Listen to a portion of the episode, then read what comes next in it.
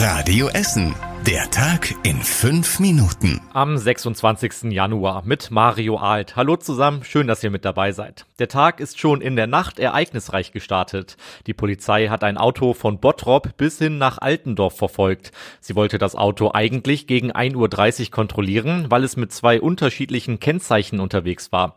Der Fahrer hat aber Gas gegeben und ist vor allem über die B224 geflüchtet.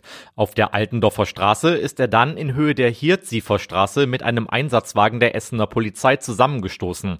Der Mann wurde vorläufig festgenommen. Die Kennzeichen waren gestohlen und er hat vermutlich keinen Führerschein. Außerdem stand er wohl unter Drogen. Bei dem Unfall und der Festnahme hat sich nicht nur der Mann verletzt, sondern auch gleich vier Polizisten. Erschrecken gibt es heute beim Jugendamt in Essen. Der gute Name vom Ferienspatz bei uns in Essen ist offenbar missbraucht worden. Das ist seit mehr als 50 Jahren ein verlässliches Angebot für Eltern. Sie können damit ihre Kinder in den Ferien an die Nordsee schicken oder zu vielen Freizeiten hier bei uns in der Stadt. Die Staatsanwaltschaft in Bielefeld ermittelt jetzt gegen eine Internetseite, die den gleichen Namen benutzt hat.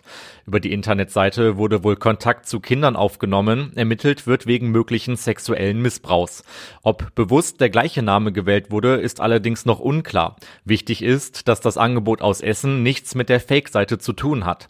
Stefanie Kutschker vom Jugendamt der Stadt Essen berichtet im Radio Essen Interview von den Reaktionen. Wir sind unfassbar schockiert darüber, wir sind fassungslos. Erstmal darüber, dass Menschen mit einem solchen kriminellen Hintergrund wirklich schlimmste Straftaten an Kindern geplant haben und dafür auch noch unseren Namen missbraucht haben, ist wirklich ganz schrecklich. Die Polizei sucht nach Familien, die in Kontakt mit den Machern der Seite standen.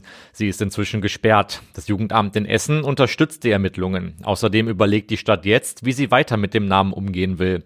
Das komplette Interview mit dem Jugendamt findet ihr auf radioessen.de. Für Aufsehen sorgt weiterhin auch der geplante Bundesparteitag der AfD an der Messe Essen. Der kann aktuell nicht verhindert werden. Das ist das Ergebnis einer Aufsichtsratssitzung der Messe. Offenbar besteht schon seit längerer Zeit ein gültiger Vertrag mit der Partei. Dagegen sei auch rechtlich nichts zu machen.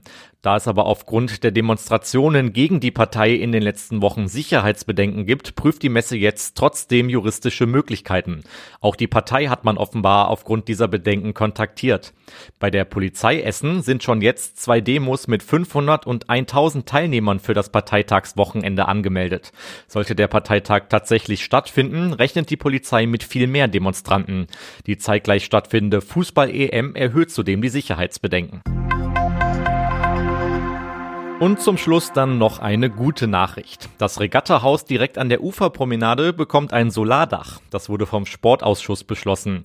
Die Stadt plant auch noch weitere Solaranlagen, um daraus Strom zu gewinnen. Auch das Hallenbad Borbeck und das Sportbad Turmfeld kommen dafür in Frage. Erstmal bleibt es aber beim Regattahaus, das durch die Anlage CO2-Emissionen und Stromkosten einspart. Und das war überregional wichtig. Der Druck auf Israel zum Schutz der Zivilbevölkerung im Gazastreifen wächst. Der Internationale Gerichtshof in Den Haag hat von Israel verlangt, mehr Schutzmaßnahmen für Palästinenser zu ergreifen. Ein Ende des Militäreinsatzes im Gazastreifen wurde aber nicht angeordnet, obwohl der IGH eine Gefahr von Völkermord feststellte. Und zum Schluss der Blick aufs Wetter. Der Abend bei uns in Essen geht trocken zu Ende. Auch der zwischenzeitlich stärkere Wind sollte nachlassen. In der Nacht kühlt es dann aber ganz schön ab. Bei rund zwei Grad kann es stellenweise neblig und glatt werden. Am Samstag scheint dann teilweise die Sonne und die Temperaturen klettern auf acht Grad. Auch am Sonntag und am Montag ist es trocken. Und soweit die wichtigsten Nachrichten des Tages. All das findet ihr auch immer online auf radioessen.de, in unserer App oder auch auf unserem neuen WhatsApp-Kanal. Jetzt wünsche ich euch allen ein schönes Wochenende. Das war der Tag in fünf Minuten. Diesen und alle weiteren Radio Essen Podcasts findet ihr auf radioessen.de und überall da, wo es Podcasts gibt.